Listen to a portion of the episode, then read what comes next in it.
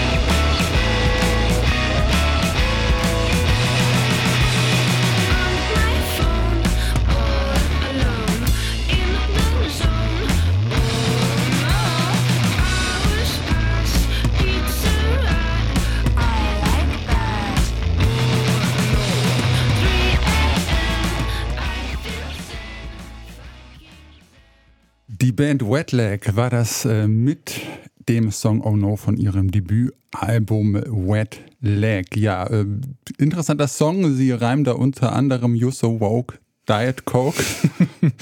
Was uns die Künstlerinnen damit sagen wollen, nicht hundertprozentig klar. Ähm, Ja, wenn man sie selber äh, fragt, sie selber haben auch ein bisschen erklärt, worum es in ihren Songs geht. Und äh, zu diesem Song Oh No haben sie Folgendes gesagt. The words were all the same the whole way through, and when it came to recording it, we were like, oh, I suppose we better write some more words. So then it's just kind of like a stream of consciousness of like the internet. There's like this whole references to like doom scrolling at 3 a.m. and telling yourself that you're fine when you're not.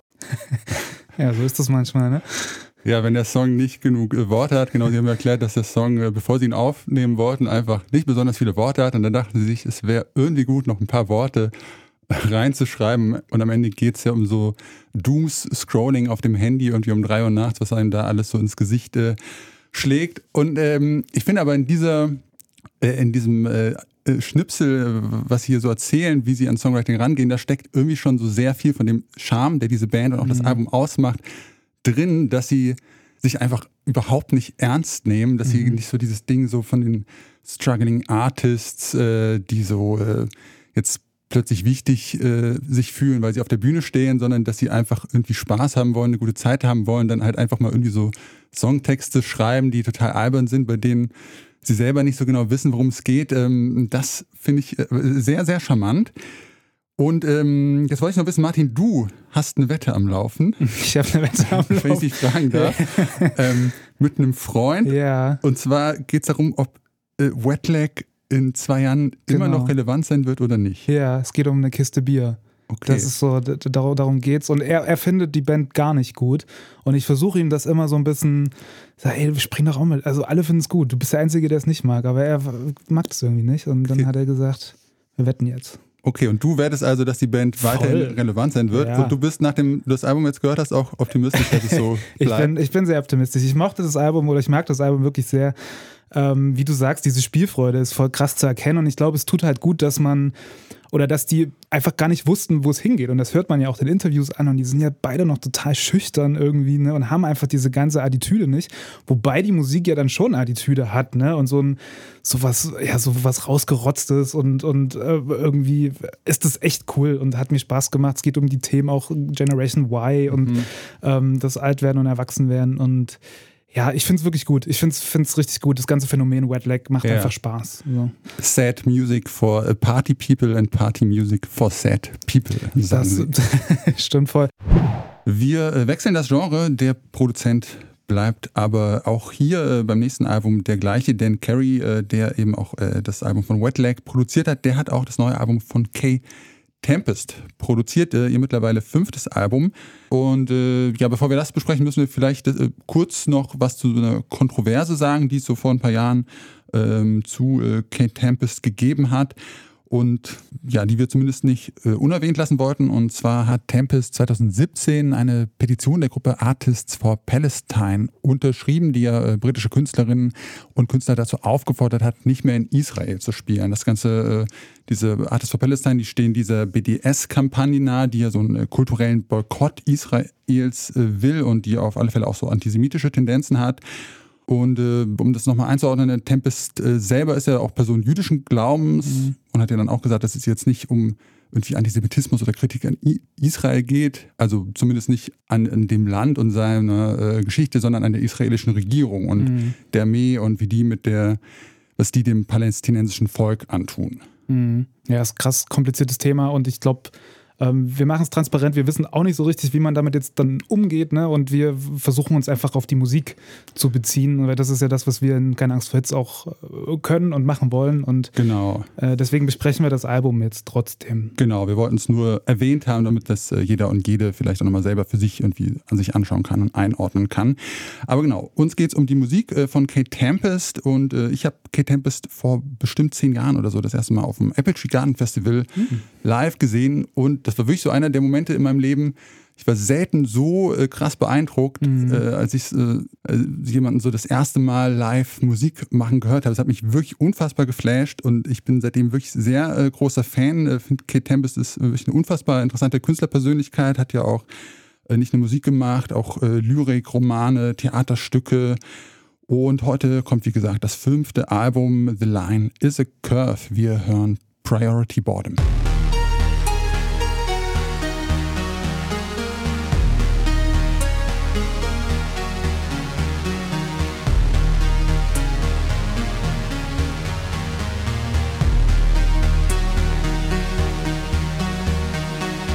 Brigade and self esteem. Say it like you really mean to mean it. Build your life around a secret. Build your secrets into waiting games. Any day they'll string you up, they'll hose you down, they'll nose around in all your things. You swim, you swim, you hope to drown. Devastate and implicate. Vindicated by your tribe, you come alive online, you die a couple times, it's fine. Plug in the other drive, sign above the knotted line. I'm fine, you're fine, we are, we're fine. We'll catch up some other time. Sign ascending signals, five contenders will divide the kingdom. Nights resemble. Priority Boredom von Kate Tempest von ihrem neuen Album Line. The Line is a Curve. Und äh, Tempest wollte so nach eigener Aussage, dass das ein äh, kommunizierendes Album ist, das äh, Menschen wirklich erreicht, von dem Menschen sich angesprochen fühlen. Und dafür hat Tempest äh, beim Aufnehmen so einen ganz interessanten Ansatz gewählt. Und zwar hat Tempest äh, die Vocals nicht so alleine für sich in der Studiokabine aufgenommen, sondern sich für die Takes immer andere Menschen mit reingeholt, so aus verschiedenen Generationen. Irgendwie einen 78 Jahre alten Mann, den Tempest noch nie gesehen hatte. Dann beim anderen Mal eine Freundin und beim dritten Mal irgendwie drei junge Fans und ähm, hat sich äh, auch einige Gäste eingeladen zu dem Album, äh, US-Rapper Kevin Abstract zum Beispiel oder Fountains DC-Sänger äh, Grain Chatton waren dabei und äh, das, was Tempest so vorhatte, Menschen anzusprechen und so wirklich irgendwie zu erreichen, das hat bei mir auf alle Fälle äh, wirklich total funktioniert. Ähm, ich weiß gar nicht, ob es jetzt an diesem Ansatz lag, eigentlich erreichen mich alle, mhm. alle Sachen, die ich von Tempest bisher gehört habe. Das ist schon was, was äh, für mich äh, Tempest so als Künstlerpersönlichkeit total ausmacht, dass äh, Tempest einfach so unfassbar eindrücklich mhm. und eindringlich ist und ich immer das Gefühl habe, Tempest hat macht nicht einfach nur Musik, um jetzt Musik zu machen und irgendwas über coole Beats äh, zu rappen, sondern dass Tempest wirklich was äh, sagen will, dass mhm. es wirklich um was, was Wichtiges geht. Und äh, ich war einfach wieder auch hier bei dem Album wieder so geflasht wie damals beim Apple Tree. Also mhm. ich fand es wirklich sehr gut. Mhm, ging mir auch so. Ich glaube, man muss auch gar nicht unbedingt die Vocals alle so verstehen. Ich glaube, das ist ja gerade, wenn man jetzt nicht Mutter, Muttersprachlerin ist, so, dann fällt es teilweise schon schwer dran zu bleiben. So. Ähm, da lohnt es sich, glaube ich, dann doch nochmal mit einem Lyric-Sheet irgendwie dabei zu sitzen. Ähm, aber man bleibt auf jeden Fall an, an, den Lippen kleben, so, ne? Und die ganzen, die Vocals und die Art, wie sie performt werden, das ist schon echt abgefahren und die Musik spielt ja dann eigentlich nur so eine ja so eine funktionelle Rolle. Ne? Es hat nur, ist so, nur so ein Teppich oder so ein Konstrukt mhm. irgendwie, was die Vocals dann so zusammenhält irgendwie. Und das funktioniert echt wahnsinnig gut und hat mir auch sehr gut gefallen, sehr düster, dystopisch irgendwie, aber ja dann trotzdem auch mit einem positiven Ansatz. Es geht mhm. ja so um Veränderungen und der Blick in sich selbst und sowas irgendwie. Ne? Und ähm, ja, ich fand's gut. Ich fand die Geschichte mit den Menschen, die da eingeladen wurden, so schön kauzig auch irgendwie und so ein bisschen spirituell. Musste da an äh, die Beatles-Doku denken, weil George Harrison in der letzten Beatles-Doku, da sah man, dass er auch immer buddhistische Mönche mit im Studio hatte, die einfach nur so rumsaßen und irgendwie nur so einen, ich glaube, so einen überirdischen Sinn dann in dem ganzen System da hatten irgendwie. Finde ich schön. Das so, so, so ein bisschen exaltiert auch, ne? Dann okay. sind einfach da Leute mit, die dann da so okay. sind. So, für unser letztes Album, da verlassen wir Großbritannien nochmal und reisen. Und Dan Carey ja auch letztlich, ne? Den, Dan Carey, den verlassen wir jetzt auch. Ja, den Carrie verlassen wir jetzt auch für diese Folge. Wahrscheinlich taucht er in der nächsten Folge wieder auf. Ja. Fountains DC kommt bald wieder ein neues Album Zwei, raus. Zwei, drei Wochen, ne? Ja, genau, genau, da ist er dann sicher wieder hier. Jetzt erstmal ohne den Carrie weiter. Wir reisen äh, in den US-amerikanischen Wüstenstadt Arizona. Von da kommt nämlich die Indie-Band Calexico. Mittlerweile recht alte Hasen im äh, Musikgeschäft, muss man sagen. Seit gut 25 Jahren spielen sie mittlerweile so ihren Mix aus Indie, Folk und verschiedenen so lateinamerikanischen äh, Stilen. Heute erscheint ihr zehntes Studioalbum. Mittlerweile El Mirador. Wir hören den Song Cumbia del Polvo.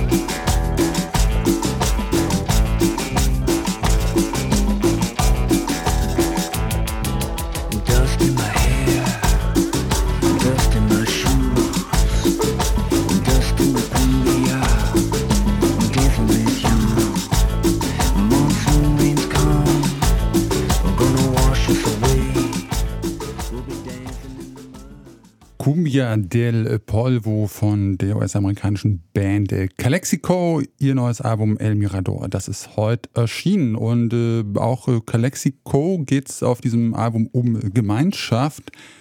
Und äh, ja, haben sie so gesagt, dass das gerade so durch die Corona-Pandemie nochmal deutlicher geworden ist, dass äh, wir uns einfach äh, gegenseitig brauchen. Und sie haben dieses Album zu ihrer Community, ihren Freunden und Familien gewidmet und ähm, haben sich auch, um so dieses Gemeinschaftsgefühl so auch mit Leben zu fü füllen, so äh, recht viele GastmusikerInnen ins Boot geholt, äh, also aus der US-amerikanischen Indie- und Folk-Szene, aber auch äh, viele so äh, MusikerInnen aus Süd- und Mittelamerika oder Spanien. Und ähm, Sänger Joey Burns sagt äh, selber, dass Musik äh, für ihn ein Weg ist, Brücken zu bauen, Inklusion zu ermöglichen, positive Gefühle zu vermitteln. Und ja, das äh, hat das Album bei mir auch gut geschafft. Also ich fand, es war jetzt halt keine große Überraschung nach das zehnte Calexico-Album. Klingt wie ein Calexico-Album. Ähm, also ja, so dieser typische Mix aus irgendwie Indie und Folkrock und dann hat man aber auch so diese südamerikanischen Sachen, so Cumbia-Rhythmen, Mariachi-Trompeten. Es wird auf Englisch und auf Spanisch gesungen, aber das fand ich, schaffen die so sehr, diese, diese Kombination so, klingt einfach sehr organisch und mühelos mhm. bei ihnen. Also wahrscheinlich, weil sie es einfach seit 25 Jahren machen. Das schon eine Weile, ne? Ja, ich, also ich finde auch, es ist ein, ist ein gutes Album. Ich finde so, Calexico ist immer so ein, so ein fester Anker irgendwie so, ne? Also der, der, den gibt's halt schon immer und ich habe sie jetzt auch irgendwie schon zwei, drei oder viermal live gesehen. Also es, man, irgendwann trifft man sich immer wieder und ich finde es auch immer ganz cool, wenn die dann, wenn man dann sieht, es gibt eine neue Platte und so und die gibt's immer noch cool. Ähm, was dann aber wirklich auch oft bei mir passiert ist, wenn ich die Platten höre, dass es dann so nach der Hälfte habe ich so das Gefühl, okay, ich habe es jetzt irgendwie auch gehört, so, ne? Also ich habe es jetzt verstanden, worum es geht und dann habe ich äh, das Handy in der Hand auf einmal und gucke mhm. irgendwie über Instagram. Also es ist, dudelt dann so dann doch irgendwie im Hintergrund weiter. Aber liegt wahrscheinlich auch mehr an mir als an der Platte. Und ich weiß zum Beispiel unsere Kollegin Anke, die ist ja ganz großer äh, Calexico-Fan und ich kann das auch verstehen, es sind gute Songs, aber ach, manchmal denke ich so, naja, vielleicht dann doch nochmal was anderes. So. Ja, mhm. ja. Das, ich bin auch ein bisschen, muss zugeben, ein bisschen abgetreffelt ab und zu. Und ja. kann es mir sehr gut vorstellen, so wenn man irgendwie in der Sonne liegt und äh, mhm. ein Buch liest oder. Ja, oder auch live, ne? Also das habe ich mir dann halt auch gedacht, wie wäre es denn live? Und ich glaube, wenn man so in der Stimmung ist und vielleicht dann doch schon irgendwie so den ersten Caipirinha getrunken hat, so, dann funktioniert das bestimmt nochmal besser, als wenn man jetzt zu Hause sitzt. Neu auf der Playlist.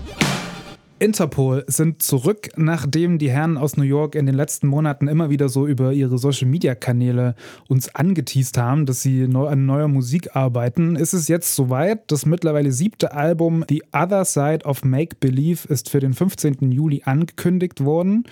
Und auch diese Platte ist wie viele Platten, die jetzt so rauskommen, natürlich irgendwie ein Album, was in der Pandemie oder während der Pandemie entstanden ist und die Pandemie so ein bisschen mit sich trägt. Das hat auch die Arbeit am Album erschwert, weil die drei irgendwie in den Staaten verteilt waren und am Anfang nur online miteinander kommunizieren konnten.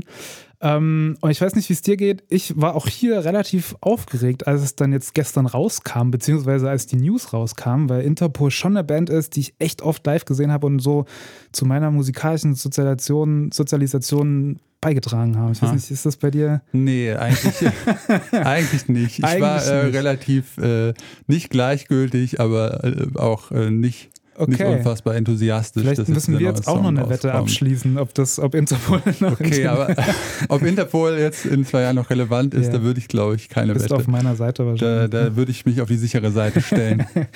Ich finde, sie sind so relevant wie eh und je. Und ähm, zu einer richtigen Albumankündigung gehört natürlich auch eine erste Single und äh, in die hören wir jetzt rein. Das sind Interpol mit Tony.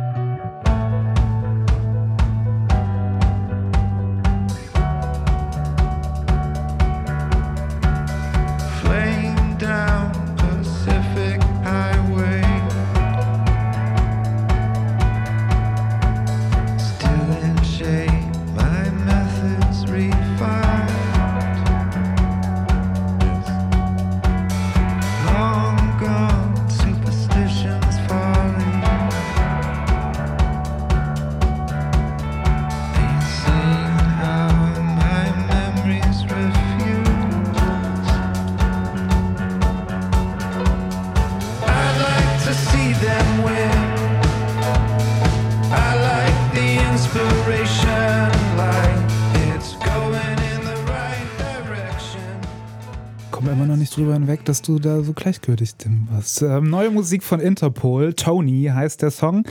Hat aber auch bei mir ein, zwei Anläufe gebraucht. Ähm, ist jetzt vielleicht auch nicht unbedingt so der klassische Interpol-Hit, so ist kein Slowhands oder Evil. Nimmt sich ein bisschen mehr Zeit, hat so eine ganz schöne Piano, so ein ganz schönes Piano-Thema, was so durch den Song führt. Ähm, aber dann später kommen dann schon die, die Gitarren rein und ich finde, so Paul Banks Stimme macht eh immer alles irgendwie besser und dann fühlt sich dann besser. Also ich, ich finde es gut und ähm, ja, bin gespannt auf die Platte. Wie, wie mhm. hat es dich denn so ein bisschen über mit angefasst? Ja, ich habe auch äh, gebraucht erstmal. Also beim ersten Mal hören, äh, ja, war ich auch nicht so, dachte ich erstmal, nee. Ja. Dann hat man so diese, es geht auch so langsam los und auch so ein ja. bisschen so diese, also ein bisschen diese pathetische Klavier, Piano, äh, Melancholie, äh, ja, hatte erst so ein bisschen so ein bisschen zu viel mhm. Pathos, hat mich dann doch so reingezogen, weil das haben sie schon gut gemacht in dem Song, dass der sich so krass steigert, so die Intensität, dass dann ja so diese stampfende Bassdrum dazukommt und der Sound immer dichter wird und schon so einen Sog entwickelt. Das fand ich schon mhm. gut gemacht.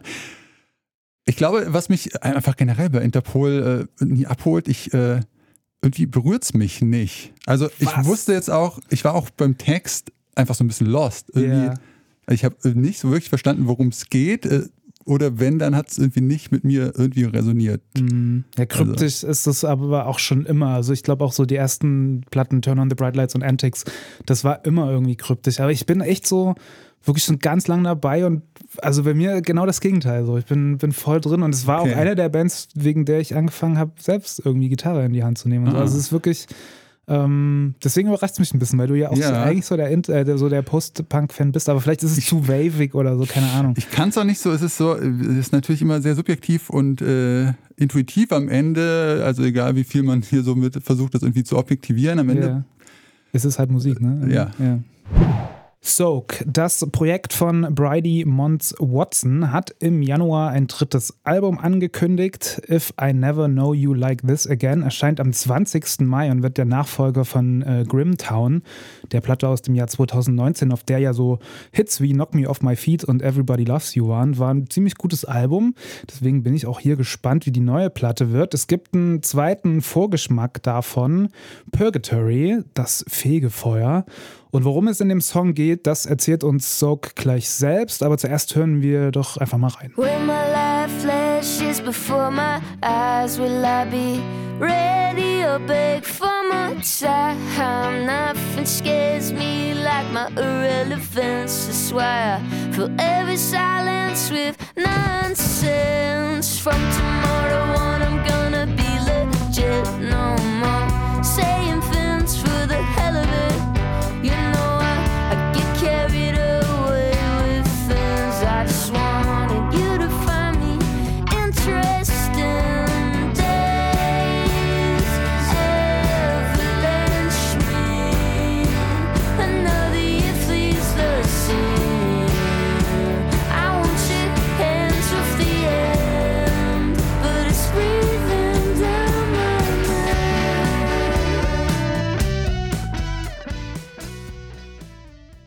Purgatory von Soak. Ein cooler Song, lässiger Indie-Gitarrenrock. Äh, erinnert so ein bisschen an Courtney Barnett, hatte ich so das Gefühl. Ähm, und ja, Purgatory heißt das Fegefeuer, ist also äh, nicht ganz so positiv, wie der Song vielleicht erstmal vermittelt. Dem liegt nämlich, oder dem Song liegt nämlich auch ein ernstes Thema zugrunde, wie unsere Kollegin Marie Jainter im Gespräch mit Soak herausfinden konnte. Purgatory was very much about just I was feeling really lost as a person and kind of confused about the future and just very unsure of pretty much everything. And the song was a way of kind of asking all those questions and figuring things out and kind of it was nearly like I was magnifying me as a person as if, you know, all my facts and figures were on a sheet. And I was like, okay, here's what I like, here's what I don't like, here's what I'd like to change, kind of. Der Song entstand also in so einer Phase, in der Soak alles irgendwie in Frage gestellt hat, sowohl sich selbst, aber auch so die Zukunft und das Jetzt. Und geholfen hat Soak eben für diesen Song mal alle Fakten auf den Tisch zu legen und zu schauen, was man noch mag, was man nicht mag und die Dinge irgendwie so ein bisschen neu anzuordnen. Ähm, in dem Video zu dem Song sieht man das auch, zumindest habe ich das so verstanden, dass Soak da von sich selbst irgendwie entführt wird und dann aber ausbricht und am Ende dann auch wieder zu sich selbst findet und sich verbündet mit sich selbst. Das ist irgendwie ganz nett gemacht und ähm, ja, trotz dieses Themas hat der Song was Versöhnliches und trotz dieser Melancholie. Ne? Also man hat so den, das Gefühl, jetzt geht's hier, jetzt wird es ja Aufbruch. Zumindest war es bei mir so. Das ist, das ist so selber in dem. Ja, zumindest haben sie dieselben Klamotten an, so, ne? Und Äh, okay, das habe ich gar das habe ich Nee? nicht, weil am Ende Ah. wird ja diese, diese Maske gelöst, aber das ist Ja. irgendwie so ein ganz komisches, Ja, äh, aber- trotzdem noch so ein maskenartiges Gesicht Er hinter hat- der Maske. Genau, er hat noch was über dem Gesicht drüber, so, ne? Aber ich glaube, sie haben die gleichen Klamotten an. Und Okay. Zumindest hatte ich so das Gefühl, dass Sock da in so einem Käfig von sich selbst gefangen ist. irgendwie. Okay, ja, das ist schon eine sehr, klingt sehr nach einer sehr klugen Interpretation. Danke. Ich habe ich hab nicht so viel darin gesehen in dem Video, aber äh, ansonsten fand ich den Song tot, wirklich total super. Äh, fand es auch krass, in dem jungen Alter schon so eine Reflexion irgendwie Ja, über ja. den Tod und das Fegefeuer und was dann wieder vom Leben übrig bleibt. Also ich bin ein bisschen älter und mache mir da nicht so viele Gedanken drüber. Und äh, Okay. dann äh, fand ich aber wirklich ähm, total bemerkenswert, dass es so ein total ehrlicher, offener, äh, selbstreflektierter Song ist. Und das äh, hat mich schon wirklich beeindruckt. Also, dass äh, so Textzeilen sind: Nothing scares me like my irrelevance. Uh, that's why I fill every silence with nonsense. Also, so ja auch sehr die eigenen Schwächen so total offenlegen. Und äh, genau, das ist was, wo, wo ich dann schon wieder sehr viel äh, mehr mich auch wiederfinden kann, als jetzt äh, über das- Ende des Lebens nachzudenken. Ja. Äh, ja, super, obwohl er so einfach ist, Ja. super interessanter, toller Song. Funktioniert voll gut. Ähm, Das Album kommt, wie gesagt, am 20.05. und das ganze Interview mit Soak, äh, was Marie geführt hat, das kann man so gegen Mitte, Ende Mai als Keine Angst vor Hits Bonusfolge hören. Zum Schluss haben wir noch etwas Dream Pop für euch. Der kommt von dem Projekt Sun's Signature. Das ist das Projekt von El Elizabeth Fraser, schottische Musikerin und natürlich äh, Teil der oder war Teil der Band Cocteau Twins. Und äh, zusammen mit ihrem Partner hier, Damon Reese, den wiederum kennt man eventuell als Drummer von Spiritualized oder Echo and the Bunnymen. Bei Massive Attack saß er auch an, am Schlagzeug eine Weile. Und die haben eben das Projekt zusammen gegründet. Und wenn man sich so diese ganzen Referenzen anschaut, dann ist klar, dass da so die Dream Pop, die britische Dream Pop Wucht aufeinander trifft. Ähm, die beiden haben eine EP angekündigt. Da sind fünf Songs drauf, die teilweise schon nach dem Ende der Cocteau Twins entstanden sind, also vor mehr als 25, 20 Jahren, glaube ich, 25 Jahren, 20 Jahren, irgendwie sowas in die Richtung. Ähm, und hier, auch, hier und da auch schon mal live aufgeführt worden. Und ähm, ich wiederhole mich in dieser Folge sehr. Ich bin auch hier sehr aufgeregt, weil ich die beiden wirklich mag und auch Cocteau Twins äh, wirklich ganz, ganz groß fand. Es gibt einen äh, ersten Song von dieser EP, den hören wir jetzt. Das ist äh, Golden Air.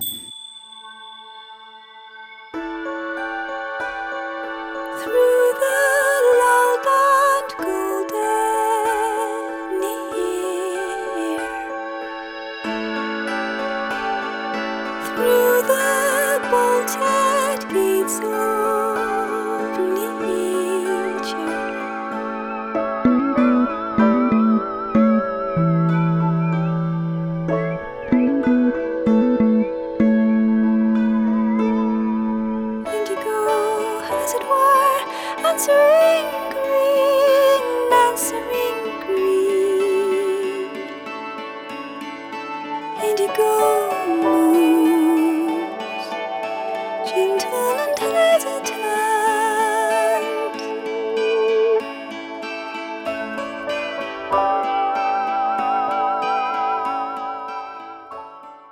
Ja, lässt sich auch viel Zeit hier am Anfang dieser Song, wird dann aber so ab der Hälfte echt richtig, richtig groß mit so ganz treibenden Schlagzeug und fliegenden Sounds und Synthesizern. Ähm, das neue Projekt von Elizabeth Fraser und Damon Reese, äh, Sun's Signature. Wir haben gehört den Song Golden Air. Ich finde es wirklich gut. Man kann sich voll gut reinfahren lassen. Auch die, was sie mit den Vocals so anstellen, dass sich das dann alles so krass levelt und layert irgendwie. Ähm, hat mir richtig gut gefallen, der Song. Ich äh, fand ihn auch sehr interessant. Ich war ein bisschen gerade so bei der Genre-Einordnung, äh, bin ich so ein bisschen gestolpert. Also irgendwie, also man kann sich jetzt natürlich viel über Genres streiten, aber so Dream Pop war es für mich jetzt Okay. nicht was- so richtig. Ja. Zwar irgendwie das Dream hat schon reingepasst, Ja. aber ich fand ja bei dem Song, dass der so total weg ist von so herkömmlichen irgendwie so Pop-Song-Strukturen, so Strophe, Ja. Refrain und einfach so ich weiß auch nicht genau, wie ich es einordnen würde, war irgendwie für mich eher so ein Ambience Progressive Ja. Experimentalpop oder sowas, weil es einfach so, w- ja, so will, so viele Sachen ineinander, Mhm. äh, so viele Soundelemente dauernd dazugekommen sind, wieder weggegangen sind. Ich auch ein bisschen sperrig fand. Ich musste ihn auch echt öfter hören, um so Ja. mich irgendwo zu orientieren in dem Song. Ja. Aber, ich, aber ist das, ich glaube, so, die, so der, der ganz klassische Dream Pop, also nicht vielleicht jetzt unbedingt das, was wir jetzt heute so, aber so, wo die beiden auch herkommen, finde ich, passt das dann schon. Ne? Also, was so vielleicht, also schon auch Ambient oder auch so ein bisschen mit Shoegaze so, alles, was so in den 90ern irgendwie von, von da drüben passiert ist, da finde ich es dann schon, passt schon da rein. Aber ich, es ist, glaube ich, wahrscheinlich auch egal, wie Es man ist am Ende ist es auch total egal. Und äh, ich meine, du bist, glaube ich, so mehr der, der Dream Pop-Enthusiast, Ja. auch deswegen traue ich deinem Urteil da. Äh, abgesehen von dieser relativ unwichtigen Genre-Einordnung fand ich ihn auch wirklich sehr interessant. Äh, auch, ja, weil ich gesagt habe, dass es unfassbar viel zu entdecken Mhm. gibt und der Song aber trotzdem nicht anstrengend ist, man sich so reinlegen kann in diese Ambi verträumten Ambience-Klänge Yeah. und da so ein bisschen mitschweben kann, aber trotzdem super viel, super viel passiert und man super viel entdecken kann. Ich, es ist unglaublich spannend und ich finde es auch krass, dass das jetzt Songs sind, die teilweise ja wirklich schon 20 Jahre rumlagen und sowas, ne? Und die ja offensichtlich noch diesen Enthusiasmus oder dieses, diesen, diesen Vibe der Cocteau Twins mit in sich tragen, weil sie ja kurz danach irgendwie entstanden sind. Und das ist schon, für einen Nerd ist das schon geil, finde ich gut. Ähm, die EP erscheint am 18. Juni bei Partisan Records, übrigens auch ein tolles Label, weil ja auch Idols und Fontaines DC und Laura Marling irgendwie alle zu Hause sind. Ähm, von daher kann man da nichts falsch machen. Popschnipsel. So, jetzt haben wir nochmal einen äh, harten, harten Kontrast von Dream Pop. Äh, Martin, wie stehst du eigentlich zu, zu Techno? Wann hast du das letzte Mal so richtig abgeraved? Das ist schon wirklich. Also ich hatte, glaube ich, als Teenager, wo ich noch nicht ganz wusste, in welche Subkultur ich mich jetzt gerne einordnen wollte oder m- möchte, hatte ich mal ein ganz kurzes Wochenende, so Tech, wo ich dachte, Techno ist es. Aber es hat echt nicht lang. Du hattest ein Wochenende. Ja, länger war es, glaube ich, nicht. Das ist eine sehr kurze äh, subkulturelle Phase. ja, da war dann klar, nee, das, das ist es, also das ist es tatsächlich nicht. Aber ja, wie ist bei dir? Ist, Also ich bin auch nicht äh, super enthusiastisch. Ich habe das Gefühl, man kommt irgendwie einfach nicht drum rum. Also zumindest Ja. so in meiner gut, in Leip auch Jugend auch so, ne? genau, das ist einfach so sehr, wenn man irgendwie Nachtleben mitnehmen Mhm. will, dann hat man eigentlich kaum eine Wahl. Also man kann klar auf Konzerte gehen, aber sonst ist Techno Mhm. hier irgendwie so oder elektronische Tanzmusik generell so sehr omnipräsent. Und äh, ja, abgesehen davon, ob wir da wie enthusiastisch wir jetzt dabei sind, muss man sagen, ist das einfach so ein super prägendes Phänomen äh, f- für unsere Zeit. Und es ist ja auch nicht nur Musik, so die ganze Kultur, Lifestyle, Subkultur, die sich darum entwickelt haben. Also ja, einfach ein wichtiges popkulturelles Phänomen. Und äh, diesem Phänomen Techno, äh, dem ist nun ein eigenes Museum gewidmet worden. In Frankfurt da hat diese Woche nämlich das erste Techno-Museum der Welt äh, aufgemacht. Das MOMIM äh, steht für Modern Museum of Electronic Music. Am Mittwoch war da Öffnung, natürlich auch mit äh, einem DJ-Set, äh, unter anderem Technolegende Sven Väth hat da aufgelegt. Und äh, ich finde, daran merkt man aber auch so ein bisschen, dass Techno auch einfach nicht mehr, nicht mehr ganz, ganz jung ist. Irgendwie ist es für mich auch so ein bisschen so ein Ja. Widerspruch, weil Techno so ja das Ding ist, so dem, dem Momentleben, so das hedonistische, ekstatische. Und Museum ist für mich irgendwie so halt genau das Gegenteil. Ja. Also äh, siehst du den, Ja. äh, fühlst du, hast du diesen Aber Widerspruch auch? Äh, so ein bisschen vielleicht schon, aber ich, sie haben ja auch gesagt, dass es jetzt nicht das klassische Museum sein soll, sondern ja eher so eine Begegnungsstätte irgendwie, ne? Und wo auch ganz viele Aspekte des elektronischen Lebensstils irgendwie verbunden werden sollen mit Apps und Mode und, und Clubkultur und allem möglichen. Von daher finde ich das schon cool. Und ich finde es generell auch cool. Ich meine, Frankfurt ist ja natürlich so, äh, Sound of Frankfurt irgendwie ne, in den 80er, 90ern krass im Techno verwurzelt einfach, vor Berlin wahrscheinlich sogar noch. Ähm, und dass man aber so Subkulturen oder Indie-Kulturen dann doch irgendwie so mitten in der Stadt auch irgendwie so ein Wahrzeichen setzt und sowas, das finde ich schon einen guten Move. Und das äh, würde ich mir mehr wünschen, dass man das irgendwie auch mit anderen Subkulturen irgendwie schafft, das so in den so in ein normales Leben so einzusortieren mit irgendwie so. Das finde ich eigentlich ganz interessant. Okay, ähm, ja, es gibt bestimmt auch viele, die sagen, so eine Subkultur ist tot, wenn die erstmal ein ja, Museum hat. Aber vielleicht so, ja, wer weiß es nicht. wie du meinst, es soll ja nicht so ein klassisches Museum sein, wie sie sagen, sondern irgendwie so ein Ereignis, eine Ereignisstätte nennen Mhm. sie das, in dem irgendwie ganz viel mehr passiert, außer dass man sich nur Vitrinen mit irgendwelchen Techno, Plattenspieler. äh, Vinylscheibe oder so anschauen kann. Äh, ja, wie es genau dann ist, muss man sich wahrscheinlich einfach anschauen. Mhm. Also für die äh, Techno-Fans unter euch oder die, die mehr darüber erfahren möchten, in Frankfurt in der Hauptfeuerwache das MOMEM-Museum seit dieser Woche eröffnet.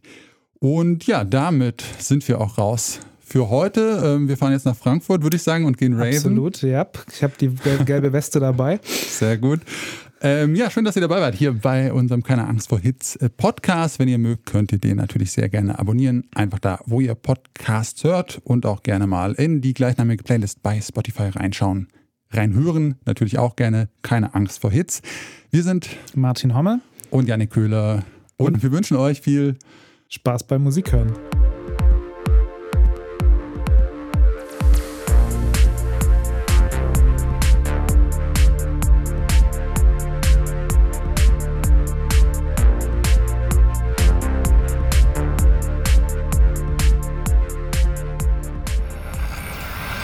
Keine Angst vor Hits. Neue Musik bei Detektor FM.